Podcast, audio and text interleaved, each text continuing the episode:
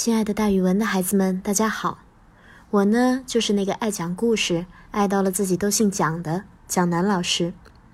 今天我要给大家讲的成语故事叫做“入木三分”。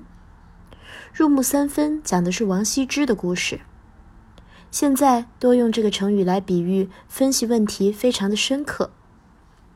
王羲之是我国古代一位杰出的书法家，在历史上享有很高的评价。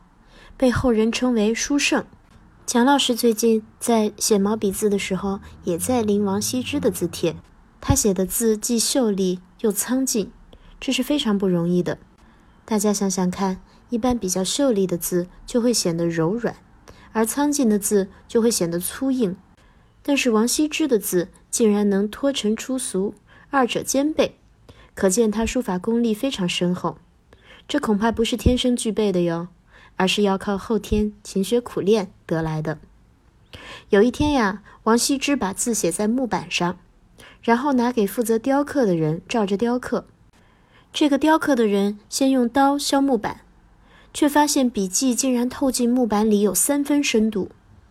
这件事情轰动了整个京城，入木三分也就成了人人皆知的成语。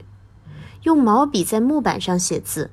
笔迹竟然还能透进三分的深度，除了身怀绝技、手上有力道的人，还会有谁有这种能力呢？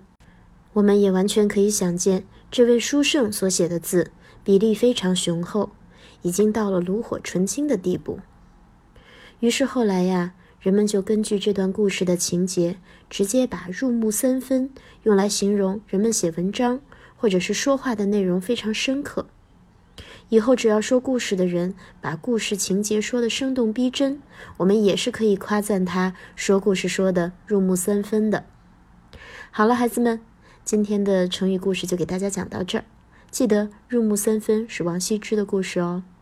蒋老师跟大家明天再见。